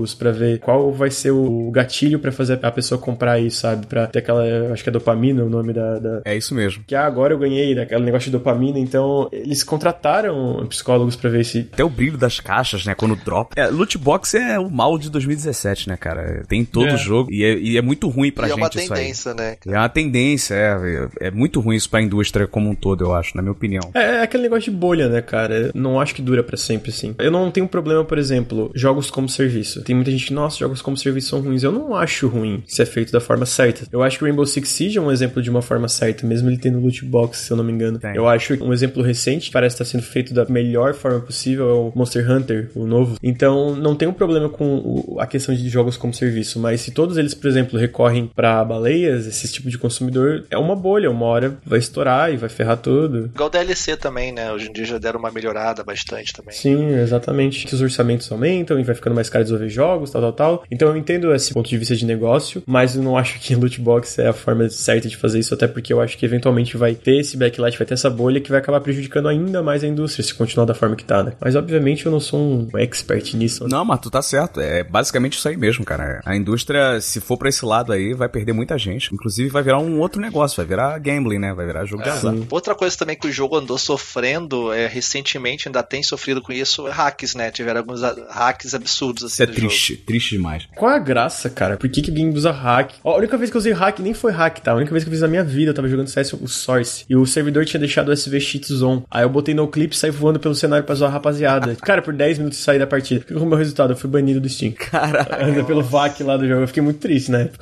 eu acho que se eu recorresse, eu ia ganhar. Porque eu ia falar, cara, o servidor estava com SV cheats on. Eu não usei nenhuma parada terceirizada, nenhum cheat. Eu fiz um- uma ferramenta do jogo. Mas na época eu era muito mais novo pra pensar nisso. Eu só fiquei bolado, oh, perdi o Source. É, sem dizer que culpa é de um ou de outro, mas você vê os chineses que têm abusado de hacks, né? E eles que desenvolvem os hacks também, né? E o pior é que os caras vêm pros servidores brasileiros, sul-americanos, no caso, pra poder ficar jogando de hack, parada absurda. É absurdo porque, assim, eles já têm a vantagem de jogar aqui por causa do ping, que faz uma leitura errada, eles veem a gente primeiro, eles conseguem trocar melhor com a gente com, por causa do ping elevado. E ainda assim, os caras ainda usam um hack de ver através de parede, de no recoil, o tiro vai seguir na tua cabeça. De correr, tem um que corre também. De- da mão do cara, vira tipo Dalsin. piccolo, tá ligado? Dalcinha, e vai- o negócio vai lá pro outro lado.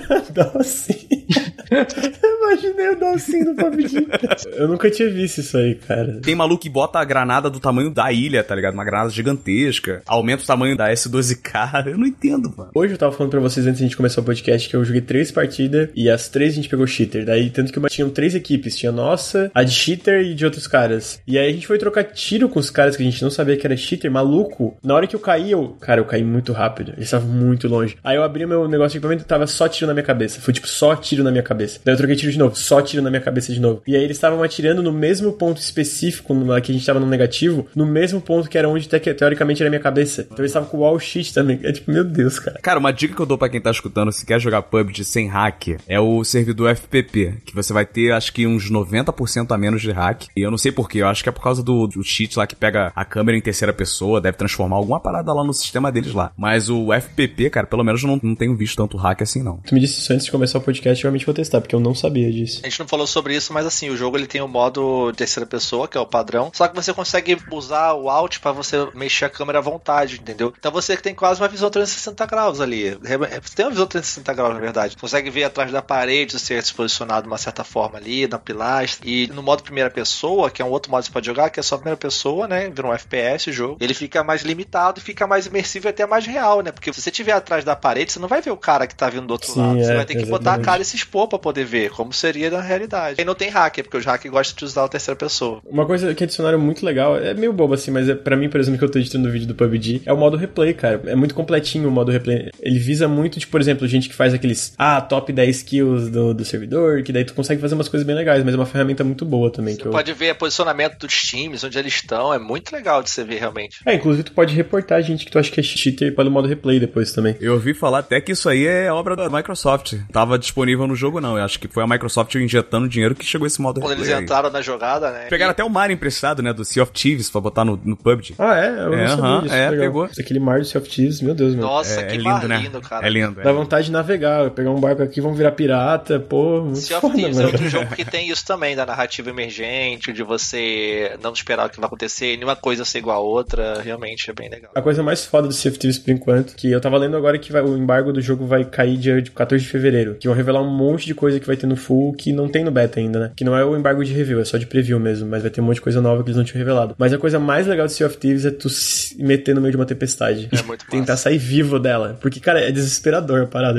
É bizarro, é bom. muito tenso, cara. Esses jogos fazem isso, cara, e realmente quando é bem feito. A outra coisa que eu fico bolado de terem tirado do PUBG, por causa de mimimi da galera, tirar o modo de neblina e o modo de chuva. Pelo que eu li, cara, que a retenção tava muito mais baixa, né? Tipo, tava, tipo, absurdamente mais baixa do que o mapa normal. Mas eles pretendem adicionar de novo, eles só estão fazendo mudanças. Era outro tipo de jogar, né, cara? Você jogar com visibilidade reduzida, ou jogar com barulho. Realmente eu imagino que tem momento que tu não tá afim de jogar no neblina, tá afim de, ah, eu não quero ter essa visibilidade limitada. Então, com a escolha liberada, isso eu não. Eu, talvez a retenção ia ser um pouco mais Você marca, baixa. marca uma caixinha ali, né? Ah, mapa de neblina, mapa normal, pronto. É, exatamente. E eles pretendem adicionar, né? Mas eu, eu também sinto falta, eu achava legal também. Eu- a chuva ferrava muito tu, tu escutar os outros jogadores. Inclusive, a primeira vez que eu ganhei foi com neblina, no solo. Eu acho até que deveria ter esse setup assim de opções num modo casual. E no modo ranked, todas as opções deveriam estar abertas, entendeu? Porque um bom jogador de Battle Royale, que nem o Brenda falou, é o cara que consegue sobreviver com qualquer coisa, tá ligado? Nunca tinha pensado desse ângulo, mas realmente, eu acho que no modo ranking tinha que ser, ó, senta e chora aí. Seria muito mais interessante ter essa parada aleatória, porque daí entra naquele negócio que a gente falou do jogo ser bem dinâmico e tal, e mudar o tempo todo. Você tem que estar preparado pra toda a situação, sabe? Eu lembro que a galera até comentava de mapa noturno, né? De ter que equipamento de lanterna, night vision, seria legal também. É, inclusive, o próximo mapa parece que vai ser na neve, né? Que eles estavam falando hoje. Então imagina se no mapa do deserto, igual tem a área vermelha que começa a atacar bomba na, numa região, tivesse uma tempestade de areia. Nossa, Tipo irado, no cara. Phantom Pain, de repente, tá ligado? Que ninguém passa Sim. a ver ninguém assim. Cara, ia ser muito maneiro, uma parada aleatória, sabe? Dá pra testar isso em test server, né, cara? Ver como é que é a recepção da galera, ver como é que funciona a performance no jogo e depois passa pro principal. Eu acho muito interessante ter essa variedade, sabe? Porque esse jogo tem a, a opção de ter essa variedade pela forma que ele é montado. Pensando no mapa novo, no de neve, tem pegada, daí tu, pô, o cara foi pra lá. Já adicionou uma camada diferente. É, voltando nessa parada de não ficar cansado de jogar, tipo, os mods que dão uma vida pro jogo absurda. Você vê Battlefront 2 ali, antigão, é, tá vivo até hoje, são mais de 10 anos, né? Por causa de mod. Ele falou que não é possível ainda você liberar uma parte do jogo pra ser criados mods, porque isso abriria muito espaço pros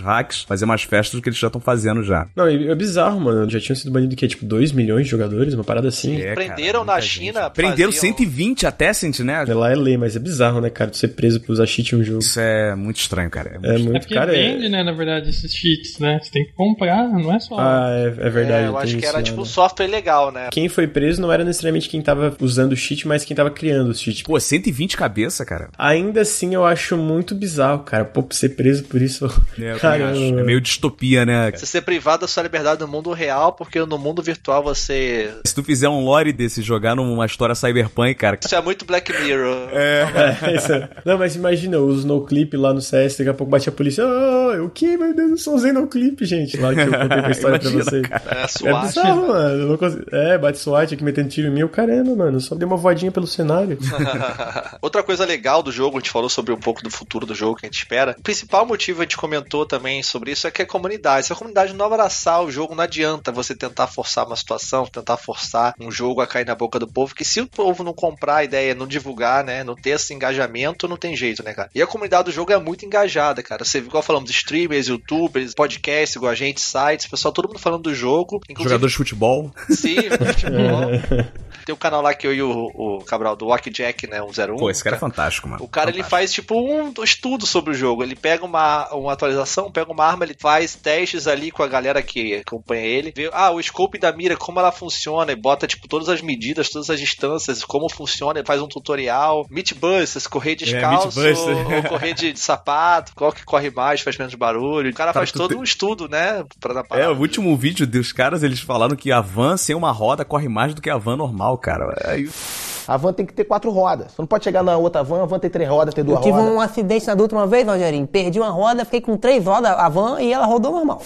Meu Deus, diga doideira, isso, cara. É muito doido. Às vezes o jogo começou com uma comunidade fraca, que eu lembro do Rainbow Six. Ah, o Rainbow Six Siege, né? Ele começou, assim, sendo mais criticado com uma comunidade não tão ativa, mas a Ubisoft deu a volta por cima e, pô, fez um jogo que hoje faz um baita sucesso através de updates, tal, tal, tal. Mas foi de forma natural, eles, eles não desistiram do jogo e aí a comunidade recompensou eles jogando, sabe? Divulgando e mostrando, cara, ó, isso é legal. E jogo multiplayer é muito assim, cara. Eu realmente não consigo de lembrar nem- nenhum que isso foi uma coisa artificial. Claro que o hype ajuda muito, né? Tem jogos que já tem essa vantagem de, cara, ele vai sair, ele vai ter uma comunidade, tipo Call of Duty, Battlefield. A Ubi tentou forçar um pouco, talvez, assim, esse lance de focar um jogo pro competitivo, pro esportes, assim, de certa forma, com For Honor, por exemplo. Tu viu que não- a galera não abraçou. Logo o jogo morreu, por exemplo, entendeu? Eu joguei muito For Honor, eu acho que ele tinha potencial pro esporte, pro competitivo, mas ele morreu porque eles cagaram muito nos patches também, sabe? Diferente do Rainbow Six. Tu viu que teve um campeonato, cara, que os caras ganhou usando bug. Aham. Afinal, era dois caras usando bug e um ganhou. Foi vergonhoso, cara. Não é culpa dos jogadores, mano. A culpa está na desenvolvedora. Você tá jogando e o cara começa a usar o bug. O que tu vai fazer? Tu vai perder? Porque todo mundo perdia se alguém usasse o bug. Então foi uma coisa bem patética, assim. E aí tu vê que pelo menos eles ainda não desistiram. Eles estão voltando atrás. E talvez a comunidade recompense eles por esse esforço. Assim, a Ubisoft ela fala em muita coisa, mas um ponto positivo da Ubisoft que ela, tipo assim, ela não desiste do- dos jogos, assim. Cara, isso é bom, porque às vezes tu, como consumidor, compra uma parada, tu gosta da parada, e como não fez tanto sucesso ali no início, eles já abandonam.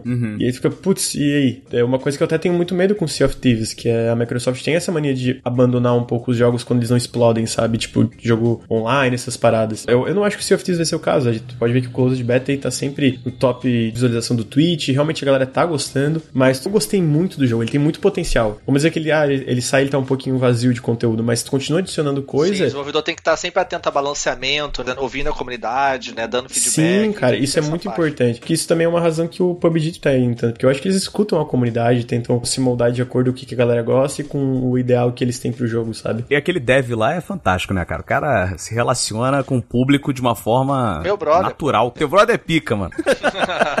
Só pra fechar aqui, né, a coisa do esportes, que é algo que tá acontecendo assim de forma natural. O povo quer ver campeonatos de PUBG, o povo que gosta de assistir PUBG. PUBG é um jogo que eu falo, assim como Dark Souls, que é um jogo legal de se assistir pra caramba, porque cada um joga de um jeito e tudo mais. Cara, você aprende vendo as pessoas jogando, você ri vendo as pessoas jogando, sabe? Você se identifica com as pessoas jogando, então tem tudo isso, sabe? Comunidade muito forte de streamers, no Brasil principalmente também. É o que o Então- Dev falou lá, né? Que, tipo, quando minha mãe me assiste jogando Hearthstone, ela não entende nada. Agora, quando ela me vê jogando PUBG, ela sabe o que eu tô fazendo. Acho que ele tem muito potencial, né? Só falta eles verem como funciona, porque são 100 pessoas, vários times. Tem que ver como nivelar isso, como fazer o negócio, ver como assistir. Eles estão ajeitando, tá tendo campeonato, teve agora até ESL, tá tendo classificatória, né? Recentemente. Qualquer um podia se inscrever e jogar, inclusive, bem legal. Teve essa agora a introdução do IAM aí, que vai ser na, na Polônia, né? Isso, agora então. com. Tiveram 450 times brasileiros inscritos pra poder ingressar numa vaga. Tinha até que ter se inscrito. Mas nenhum brasileiro conseguiu se clas- classificar. Foram os chilenos que conseguiram. E na outra IAM também, que teve no cidade lá dos Estados Unidos, os caras conseguiram arrecadar muita gente boa do cenário competitivo de outros jogos. Tá vindo, inclusive, gente velha. Sim. Porque o jogo não exige muito reflexo, que nem um Overwatch, um LoL. CSGO, um LoL da vida. É um jogo que você pode, com tua estratégia, você consegue ganhar, você consegue ponto. O próprio PlayerUnknown chegou e falou assim, cara, eu queria um dia entrar num estádio e as pessoas que fossem perdendo levantassem dos seus computadores e saírem Ah, se fosse que um massa. vergonha, tá ligado? Caraca. E como se fosse uma arena, uma arena com 100 computadores e ele no meio e as pessoas iam se levantando quando se morressem, saísse o squad, Até entendeu? ficar só a galera que tá jogando. Até ficar só o pessoal que tá jogando mesmo, como se fosse uma arena de Battle Royale, né, isso ia ser doido, Sei cara. lá, se cada um fosse morrendo mesmo de verdade, que tomava um choque. Caralho. Distopia. Distopia. Nossa, aí. Distrito 9, distrito não sei o que. Isso é muito Black Mirror de novo, né? Vai ficar falando. É assim. de novo aí. Pode não ser seu tipo de jogo, é ok por isso, você não é obrigado a gostar de nada, entendeu? Mas, cara, o jogo é foda, tipo, só quem jogou mesmo, acabou viciando no jogo, por consequência, sabe o que é realmente. Nenhum outro jogo faz dessa forma, assim, atenção e tudo isso de forma orgânica, né? Sem muita coisa, muitos elementos de que co- compliquem muito, muitas coisas complicadas, né? Então, bem simples ali, o objetivo dele, bem claro. E você tem que se virar ali com seus amigos, é basicamente isso, cara. Então, joguem Battlegrounds, sabe? Dê mais É, chance. se, tiver, se tiver curiosidade e não tem nenhum dispositivo pra jogar, tem até no celular às vezes aí. Se tem um celular Os bom. clones, tem os clones. É, tem uns clones aí pra você ver como é que funciona e tal. Ah, Acho que Battle Royale agora chegou pra ficar em todas as plataformas. Daqui a pouco sai até um por Switch. É. Uma mensagem final aí, gente. Então, tchau. Tchau, galera.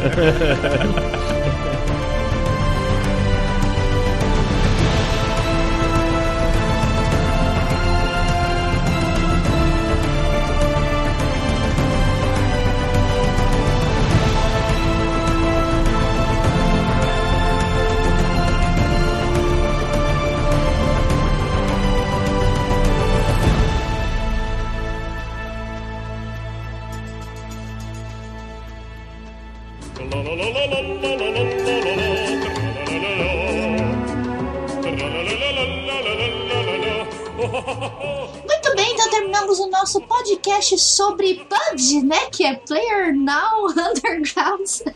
Meu Deus. Ai, que cast, cara. E esse jogo que surgiu do nada e já abalou os corações do planeta, né? e eu estou aqui com o meu querido amigo Socket para a leitura de comentários dessa vez. E aí, pessoal, como vocês estão? Preparados para as festas carnavalescas carnais com toda a proteção possível do mundo? Exato, mas nós não pulamos carnaval, mas com certeza vocês vão ter outras atividades aí, como jogar videogame, né, ô Socket? Sim, ou estudar para concursos, né? Também, exatamente. Enquanto uns estudam, outros jogam. A realidade é bem essa. Nós terminamos o nosso cast aqui e nós vamos ver os comentários do cast da semana passada que foi sobre deuses americanos e teve muito comentário aqui no nosso, tanto no nosso site como no site do Deviante. Nós vamos ler todo mundo aqui, Soft. E eu vou começar com o comentário do Maldrax. Ele disse o seguinte: Com mil raios e trovões. Seus malditos sacripantas, eu os amaldiçoo.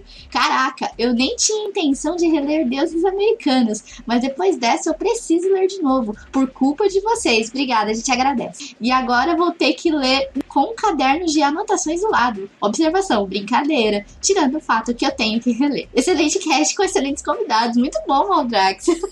mas a gente pede desculpa desde já, porque a gente vai fazer você ler de novo. Você já leu Deuses Americanos, sabe? Não, eu tô. Eu coloquei na lista pra ver a, a série, né? Que tem a série dos deuses americanos, né? Baseada no, no livro. E aí, quando der um tempinho, eu vou dar um, pulo do gato e ler, né? Que estão falando muito bem. Então eu vou. vou esperar um momento. Eu só não espero esperar um momento que nem do Tolkien, né? Porque eu não li Senhor dos Anéis, eu só assisti. Então. Não, tudo bem, tá tudo certo. Porque eu também não li, eu só assisti também. Mas eu preciso ver os deuses americanos, preciso dar uma, dar uma olhada na série. E espero que dê certo. E então, Socket, próximo comentário.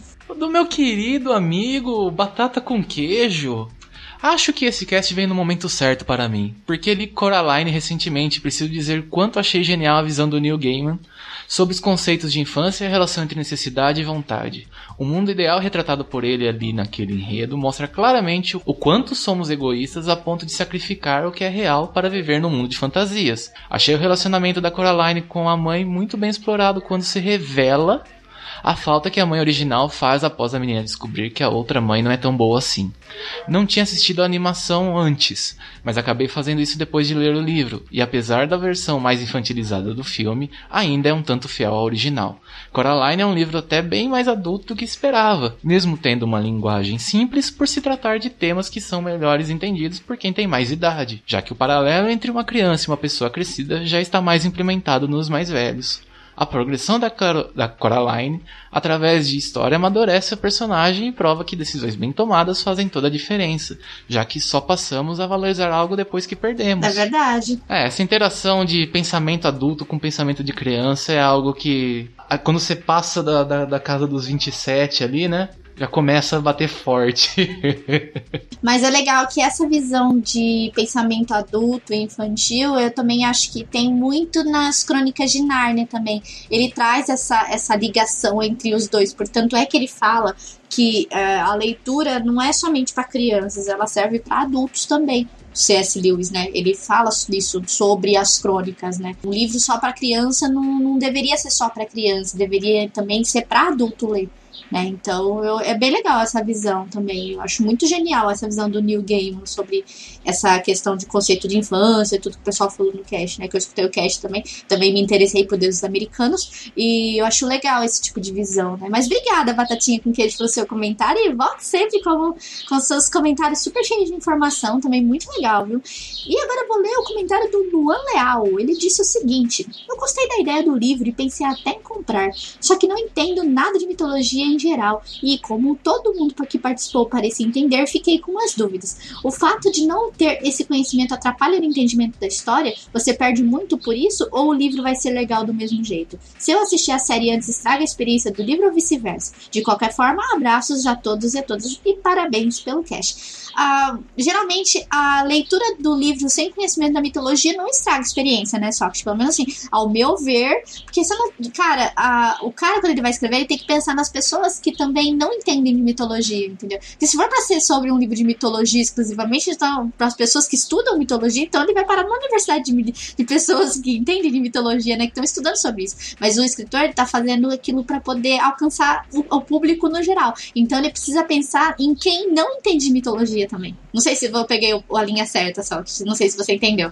A questão de quando você vê um livro para o público, ele tem que ser diretamente focado para que haja um entendimento. Mesmo que, tipo, por exemplo, você não conhece Zeus, mas ele vai dar informações para você sobre ele. Então não é questão de você não conhecer mitologia, você vai ter uma, uma leve apresentação, alguma coisinha que vai situar você nessa história pra você não ficar tão assim, ah, pô, mas eu não conheço Zeus, vou parar de ler, né?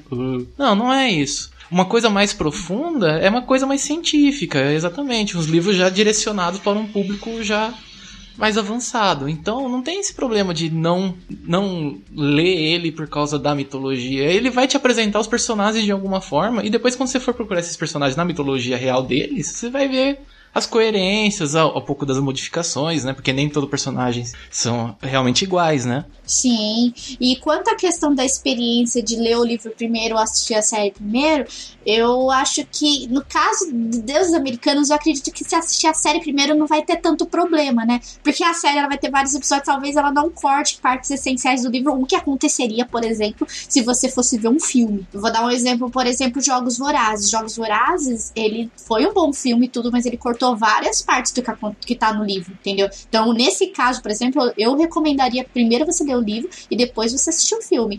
Agora, por exemplo, também tem uh, as Crônicas de Nárnia, também eles cortam muito, então eu recomendo todo mundo que leia o livro primeiro depois assista os filmes, entendeu? Agora, eu não sei quanto é Deus americanos, mas eu acredito que é, acho que sempre é bem-vinda a ideia de você conhecer primeiro o livro, assim, na minha, na, meu, na minha visão. Eu acho que é legal, mas eu acredito que por ser série, ele não vai estragar tanto a experiência do livro como é, como no caso dos filmes que ele, eles cortam bastante, né, sabe? É, Van, exatamente. Ou não façam que nem fizeram com o Hobbit que era um livro simples que daria muito bem um filme de duas horas e meia e fizeram três filmes só pra ganhar dinheiro. E ainda faltou coisa do livro, vai entender. É, então. Mas muito obrigada, Luan Leal, pelo seu comentário. E até eu tô desistindo, falou ali embaixo. Filho, quem leu Harry Potter odiou o filme, não sei do oposto. Eu odiei a partir do quarto, porque a diferença é gritante. É, pois é, o medo é esse, a questão das diferenças. Porque no livro tem uma esfinge, no filme não tem uma esfinge. Pronto, no ponto de raiva. Pronto, acabou. Harry Potter é isso. Exato. Mas obrigada pelo seu comentário, cara. Muito obrigada. O próximo comentário, Socket. É do nosso querido, eu tô desistindo, né? Nosso querido Marinaldo. Nego pira em livro bom. O Segredo das Bananeiras é meu preferido. Pena que não fala de banana. Brinks, acho que esse livro nem existe. Cara, não duvide, talvez exista sim, viu? Já pra quem estiver procurando os links, aqui ele está. Aí ele manda um bonitinho Nendoroid do link do Zelda. Aí ele continua, né? Este cast me deixou com vontade de ler esses livros, mas vou deixar para quando falar fluentemente em inglês. Meu inglês ainda é de RPG sem muita fala. PS, Van, vale pôr os vídeos para rodar em 2x? São 239 no momento e estou com certa dificuldade com isso, vendo pelo Ed como você tinha aconselhado. Mas em lugar de ver playlist por playlist, pus em vídeo e cliquei em tocar todos. Espero que ajude. Ajuda, ajuda bastante. Não tem problema. Pode colocar pra rodar duas vezes que conta a visualização do mesmo jeito. Outro PS. Quando atingir os requisitos desse achievement, vai ter somzinho característico de troféu de 4 mil horas e nome criativo? Olha, não sei, mas eu posso recomendar isso pro Caio. Aí o Maldrax já dá uma resposta. Não deixe para depois, não. Leia em português mesmo. Aí você pode ler o original até como forma de aprendizado. É, cara, se você tem um livro em posse em português, manda bala. O inglês depois é pra você treinar ou, ou, ou ganhar conhecimento. É que nem eu fiz com um, um, conto que eu, que eu tenho, que eu gosto bastante, que é o do Stephen King, que é o Silent Slot, conhecido como A Hora do Vampiro aqui, né? Porque os caras traduziram o nome dando spoiler do final do filme do, do livro, né? né? E eu peguei ele em inglês para ler. E é muito gostoso. Uma versão pocket, tipo, é muito gostoso de ler quando você, já sabe mais ou menos o contexto da história, né? Então você vai lendo, você aprende umas coisas de gramática nova. Sempre aprendizado, cara. Mas se você tiver a chance de ler o português, Marinaldo, lê o português. Não perde tempo, não. Isso aí, lê em português, dá chance pro, pro idioma nacional, cara. Porque é muito bom os livros em português também. São bem traduzidos, tudo. Lê em português mesmo, cara. Não tem crise, não. Obrigada, viu? Tô desistindo pelo seu comentário. E agora, sorte. Nós vamos atravessar a rua Vamos lá para o nosso próximo prédio, que é a casa do Deviante, onde nós vamos ler os comentários do pessoal do Deviante. E vamos lá, Soft. Eu vou começar aqui com o Fernando Maia. Olha aí, muito legal o cast. Assisti uma parte da série e o livro e vocês me levaram a referência que eu não tinha percebido. Deu vontade de ler o livro novamente. Que delícia mitológica ficou esse episódio. Sim, ficou muito bom, Fernando. Muito obrigada, cara. obrigada pelo seu comentário. Agora eu vou ler o comentário do Gui Castro. A construção do universo de Neil Gaiman, como vocês descrevem no cast, me deixou interessado em conhecer um pouco mais. Acabei de colocar na minha lista de livros. Achei interessante essa lógica de cada deus é proporcional a, a como ele é reverenciado. Imagino como seriam os aclamados deuses atuais. O deus do mimimi, o deus do meme de gatinho e os poderes que eles teriam. Afinal, mimimi e o gatinho é o que mais tem nessa nossa maravilhosa internet. Exato. Eu fico imaginando o, o, o, o deus do gato Olon Johnson. Olon Johnson. Mas ele entraria nos memes de gatinho, cara. Ah, não. Pra mim, o meme de gatinho é o tocando o tecladinho e o Space Cat lá. Esse é o melhor deus do gatinho. Pronto. Ai, ai, obrigada, Gui Castro, pelo seu comentário, cara. Muito bom. Vou ler o comentário do Werner Crawling. Eu nunca sei o nome dele. Ele, adorei o Deus Dourado do Wi-Fi. Beijo pra vocês. Ih, cara, existe nesse livro Deus Dourado do Wi-Fi. Nossa, ele deve ser o mais referenciado, cara. Ele deve ser o, o tipo, o salvador, né? O redentor dessas, dessa, desse livro, né? Hoje em dia você entra num bar, a primeira pergunta que você faz é, de vez de ser cardápio, qual que é a senha do Wi-Fi? Exato. Então. e aí o Gui Castro falou, mas tu é o Éter, o deus do Wi-Fi. E o Caio, o deus da delícia. E a Vanessa, a deusa do banimento. As reverências aí, ó. Ai, ai, ai, caraca, muito bom. Obrigada, meu Kika, pelo seu complemento. E obrigada, Éter, também, pelo seu comentário, cara. Muito bom. Agora eu vou ler o comentário do João Nunes Rios. Ah, cara, não terminei a série ainda e não li o livro. Fiquei maluco quando vi o título e pirei de alegria de saber que a fantástica Dani Madrid está participando. Com todo respeito ao Rafael, seu digníssimo, e também a minha esposa digníssima, eu admiro muito a Dani e me dói ter que pausar o cast para não tomar spoiler. Mas não se preocupem, porque aqui tá guardadinho e eu virei muito em breve essa delícia. Beijos e abraço a todos. Muito bom, João Nunes. É, guarda pra você não ouvir spoiler. Deixa bem guardadinho. É, é, é, eu fico na dele. Como, como eu também eu pretendo assistir, eu só preciso deixar essa fase de um pouco dos estudos passar e tudo mais. Eu pretendo assistir e ler. Então eu também não ouvi o cast, mas eu sei algumas coisas da série, porque é aquela coisa, roda de amigos, às vezes o assunto sai, e aí você sabe de uns rolê aí, né? Deus da internet, Deus da TV, Deus do Twitter. Primavera, Deus do Junkrat. Não, pera, isso é outra coisa. É, Ai, ai, obrigada, João pelo seu comentário, cara. Muito bom. E eu vou ler o último comentário do André Miola Bueno. Ele disse o seguinte: que delícia de cast, cara. Ai, que delícia, cara de cast. Tô aqui na Genkidama pelo Deus da Delícia. Muito bom. Obrigada, André Viola, pelo, pelo seu comentário. Obrigada pela torcida. E te agradecer a todos os nossos queridos ouvintes que têm nos acompanhado nessa jornada, têm deixado seus comentários aí em todo o cast, têm ouvido onde quer que seja no ônibus, né, no carro, em qualquer lugar. Continuem fazendo downloads, espalhando e compartilhando a delícia para todo mundo, né, Soft? Sim, sim. Con- Continue mandando mais comentários pra gente ler e estamos aí, né? Respondendo as perguntas de todos. né? Exatamente. Não se esqueçam de nos seguir nas nossas redes sociais, que estão todas na descrição desse cast, nosso Twitter, nosso Facebook, nosso Instagram. Não se esqueçam de se inscrever no nosso canal de vídeos e nosso canal de lives também, lives toda semana e vídeos também. Não se esqueçam de colocar os vídeos lá no YouTube do canal de vídeos para rodar no automático e nos ajudar aí a alcançar as 4 mil horas que precisamos aí para não perder a monetização do nosso canal. Continue compartilhando a delícia para todas as pessoas que merecem ouvir e para todo mundo que precisa ouvir o Meia Lua. Um grande beijo para todos vocês e nos vemos na próxima semana.